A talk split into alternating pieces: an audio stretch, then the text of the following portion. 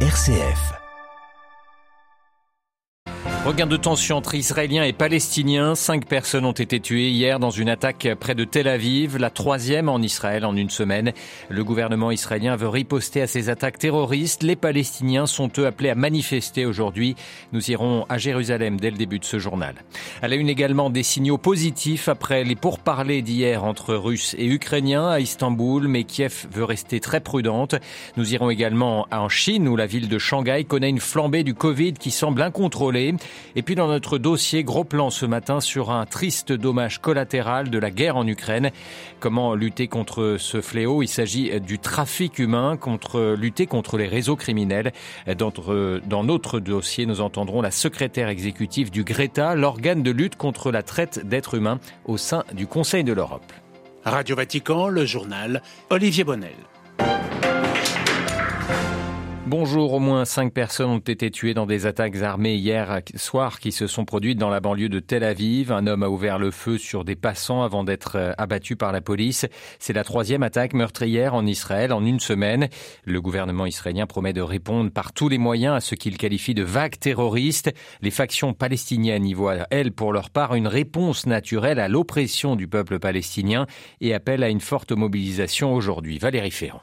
En une semaine, 11 Israéliens ont perdu la vie lors de trois attaques. L'une mardi la semaine dernière à Beersheba, dans le désert du Negev, l'autre dimanche à Radera, dans le nord d'Israël, et la troisième hier soir à Bnei Brak, dans la région de Tel Aviv. Son auteur a ouvert le feu à plusieurs reprises en pleine rue avant d'être tué. Il était originaire d'un village de la région de Jénine, en Cisjordanie occupée, où l'entrée de l'armée israélienne a provoqué de violents affrontements. Les auteurs des deux précédentes attaques étaient pour leur part des Palestiniens d'Israël, obligeant le gouvernement de Naftali Bennett à mettre les services de sécurité en alerte sur tous les fronts. Le président Abbas a regretté la perte de civils, qu'ils soient palestiniens ou israéliens, mais la plupart des factions palestiniennes, dont les brigades des martyrs al-Aqsa affiliées au parti présidentiel le Fatah, ont salué ces attaques. Elles y voient des réponses naturelles à l'oppression que subissent les Palestiniens des deux côtés de la ligne verte. Les factions ont appelé à une mobilisation générale ce mercredi à l'occasion de la journée de la terre, lors de laquelle les Palestiniens protestent tous les ans contre les confiscations de leurs terres qui se sont largement intensifiées depuis deux ans en Cisjordanie. Jérusalem, Valérie Ferron, Radio Vatican. Et le secrétaire général de l'ONU, Antonio Guterres, condamne euh, les récentes attaques terroristes. De tels actes de violence ne peuvent jamais être justifiés et doivent être condamnés par tous, a-t-il affirmé. Au Yémen, la coalition sunnite menée par l'Arabie saoudite annonce une trêve à partir d'aujourd'hui et ce pendant le mois de jeûne du ramadan. Depuis le début du conflit en 2014, euh, la guerre a fait près de 400 000 morts au Yémen, des victimes directes ou indirectes de cette guerre. De nouvelles discussions s'ouvrent ce mercredi à Riyad sous l'égide du Conseil de coopération du Golfe, mais sans la participation des rebelles chiites routis qui ont refusé de se rendre, disent-ils, en territoire ennemi. Au Liban, l'UNESCO vient d'achever un projet de réhabilitation de près de 300 établissements scolaires. Ils avaient été endommagés par l'explosion du port de Beyrouth le 4 août 2020. Mais malgré cet effort, l'Organisation des Nations Unies pour l'éducation, la science et la culture affirme que l'école reste en crise au pays du Cèdre. Les précisions à Beyrouth de Paul Ralifé. La crise sans précédent qui frappe le Liban depuis plus de deux ans, décrite par la Banque mondiale comme l'une des pires au monde depuis la moitié du 19e siècle, impacte tous les secteurs. Celui de l'éducation n'est pas épargné. Un rapport de l'UNICEF publié fin janvier souligne que les inscriptions dans les établissements d'enseignement sont passées de 60% en 2021 à 43% pour l'année scolaire en cours. L'étude révèle que plus de 4 jeunes sur 10 ont réduit leurs dépenses d'éducation pour acheter de la nourriture de base, des médicaments et d'autres articles nécessaires. 3 sur 10 ont complètement arrêté leurs études. Devant ces chiffres inquiétants, la responsable de l'UNESCO à Beyrouth a tiré la sonnette d'alarme. Nous sommes maintenant dans une situation d'urgence. L'éducation au Liban est en crise parce que le pays traverse une crise, a déclaré lundi Maysoum Shab. Selon elle, les écoles n'ont pas assez de fonds pour fonctionner comme elles le devraient, des enseignants n'ont pas un salaire suffisant et les élèves n'ont pas les moyens de transport nécessaires en raison des prix élevés du carburant. Le Liban traverse depuis octobre 2019 une crise qui a détruit des secteurs entiers de l'économie. La livre a perdu plus de 90% de sa valeur face au dollar, entraînant une envolée des prix et une chute brutale du pouvoir d'achat. Paul Khalife, Beyrouth, RFI pour Radio Vatican. Des signaux positifs en Ukraine après la journée de pourparlers hier à Istanbul entre délégations russes et ukrainiennes. Après environ cinq semaines de guerre, des milliers de victimes et des millions de réfugiés, la prudence reste malgré tout de mise au sein de l'état-major ukrainien. Les précisions de Claire Yobé. Les pourparlers entre les délégations russes et ukrainiennes organisées hier à Istanbul ont montré des signaux positifs, mais le gouvernement ukrainien reste méfiant. À l'issue de ce tour de négociation, Kiev attend toujours ce matin la réduction de l'activité militaire autour de sa capitale et d'une autre grande ville comme annoncé par Moscou.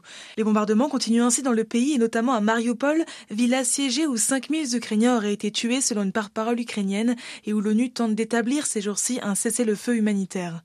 De leur côté, les dirigeants américains, français, britanniques, allemands et italiens se sont également montrés sceptiques à l'issue des pourparlers d'Istanbul. En affirmant hier soir qu'il ne devait pas y avoir de relâchement de leur position vis-à-vis de la Russie, les alliés occidentaux continuent de maintenir une forte pression diplomatique sur Moscou. Nous devons juger le régime de Poutine sur ses actes et non sur ses paroles, a ainsi affirmé dans la soirée le porte-parole du Premier ministre britannique Boris Johnson. Le président français Emmanuel Macron, qui avait fait savoir qu'il souhaitait discuter avec son homologue russe, s'est entretenu hier soir avec Vladimir Poutine. Les deux chefs d'État auraient discuté d'une solution à la situation humanitaire à Mariupol, selon un communiqué du Kremlin diffusé dans la nuit. Claire euh, Riobé. Et puis euh, sur le terrain, évidemment, les, les, bombardements continuent. Au moins 12 personnes sont mortes et 33 autres blessées lors d'une frappe russe qui a visé hier le bâtiment de l'administration euh, régionale de la ville de Mykolaïev. Cette ville située dans le sud du pays, non loin d'Odessa. Cette guerre en Ukraine provoque des tensions en Europe, en particulier au sein des pays du groupe de Visegrad. La, Hongrie a annulé en effet une réunion prévue ces mercredis et jeudi à Budapest, après que les ministres polonais et tchèques de la Défense se soient désistés de ce rendez-vous en raison des liens du gouvernement de Viktor Orban avec Moscou. Ces tensions euh, se jouent sur fond d'élections législatives en Hongrie le week-end prochain. En Asie, la Corée du Nord a simulé le lancement d'un missile monstre le 24 mars dernier. Sont, telle est la conviction du renseignement sud-coréen. Ce tir effectué par Pyongyang était un missile déjà testé en 2017, selon Séoul, alors que les médias nord-coréens avaient publié une vidéo de propagande dans laquelle ils saluaient le lancement réussi de ce missile supersonique. Le Covid poursuit sa flambée en Chine et le pays connaît désormais un nouveau foyer qui n'est autre que la capitale économique du pays, Shanghai, métropole de 25 millions d'habitants. Depuis lundi, la moitié orientale de Shanghai est confinée pour quatre jours. Le 1er avril, vendredi prochain, ce sera au tour de la partie ouest de la ville. Mais malgré ces mesures, la situation y reste très difficile. La correspondance sur place de Léo Sierra. Il y a de la panique dans l'air à Shanghai. Après l'annonce dimanche soir du confinement de la ville, les habitants se sont précipités pour faire les courses, notamment à Pudong, à l'est, qui n'avait que quelques heures pour se préparer. Mais même à Puxi, côté ouest, où les habitants ont jusqu'à vendredi pour faire des provisions, les étals sont déjà vides, malgré un approvisionnement renforcé, car les habitants ont peur. Peur de ne rien trouver dans les rayons s'ils ne se dépêchent pas, peur que les confinements durent plus que les quatre jours annoncés, ou peur que des cas soient découverts dans leur résidence en particulier, ce qui se traduit par 14 jours de quarantaine pour tous les habitants.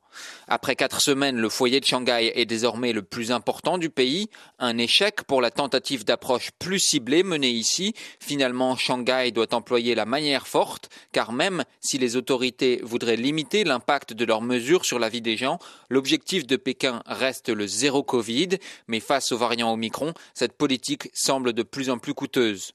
À Shanghai, Léo Sira pour Radio Vatican.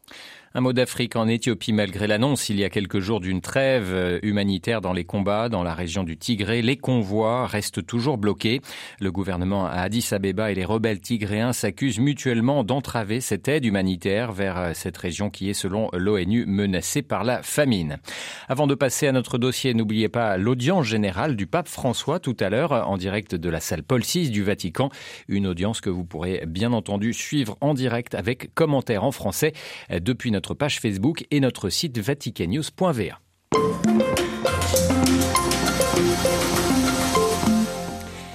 Depuis le début de la guerre en Ukraine, le 24 février dernier, près de 4 millions de personnes ont fui le pays. Une immense majorité d'entre elles, 90% selon les estimations de l'Union européenne, sont des femmes et des enfants. Des victimes de premier choix, hélas, pour des agresseurs et réseaux de trafic d'êtres humains qui sévissaient déjà ces dernières années. En un mois, plusieurs associations et autorités locales ont alerté sur les nombreuses disparitions de réfugiés ukrainiens au passage frontalier, dans les centres d'accueil et d'hébergement et dans les gares routières. Sur Internet aussi, Internet est aussi une porte d'entrée pour les réseaux criminels. Triste dommage collatéral de la guerre, ce phénomène suscite l'inquiétude croissante de la communauté internationale qui multiplie ces dernières semaines les appels à la prudence. Au Conseil de l'Europe, le Greta, l'organe de lutte contre la traite d'êtres humains, est mobilisé en première ligne pour tenter de prévenir et protéger les victimes des réseaux. Dans une enquête publiée le 17 mars dernier, le Greta demande à tous les États membres de l'Union européenne de protéger de toute urgence ces réfugiés. Ce matin, nous faisons le point avec Petia Nestorova. Elle est la secrétaire exécutive du Greta. Au début, les autorités étaient débordées et dans ce chaos, il y a eu des situations de personnes qui approchaient, surtout des jeunes femmes qui voyagent seules avec des enfants de bas âge, en leur offrant soit de transport, soit hébergement, soit nourriture ou offrant aussi de donner leur passeport contre paiement. Après, il y a eu des situations, des plaintes de jeunes femmes qui ont été euh, amenées quelque part violées. Il y a eu pas mal d'informations d'enfants, donc on ne connaît pas euh, où ils se trouvent il s'agit d'enfants non accompagnés ou séparés parce qu'en Ukraine, malheureusement, il y a pas mal d'enfants euh, orphelins, des centaines de milliers, et donc ils ont été déplacés euh, d'urgence. Bon, ils sont déposés à la frontière, des fois ils traversent tout seuls. Voilà, plein de situations de risque qui sont malheureusement pas entendues quand il y a des crises humanitaires d'une telle envergure. Qui sont exactement les personnes responsables du trafic humain? Est-ce qu'on connaît les réseaux?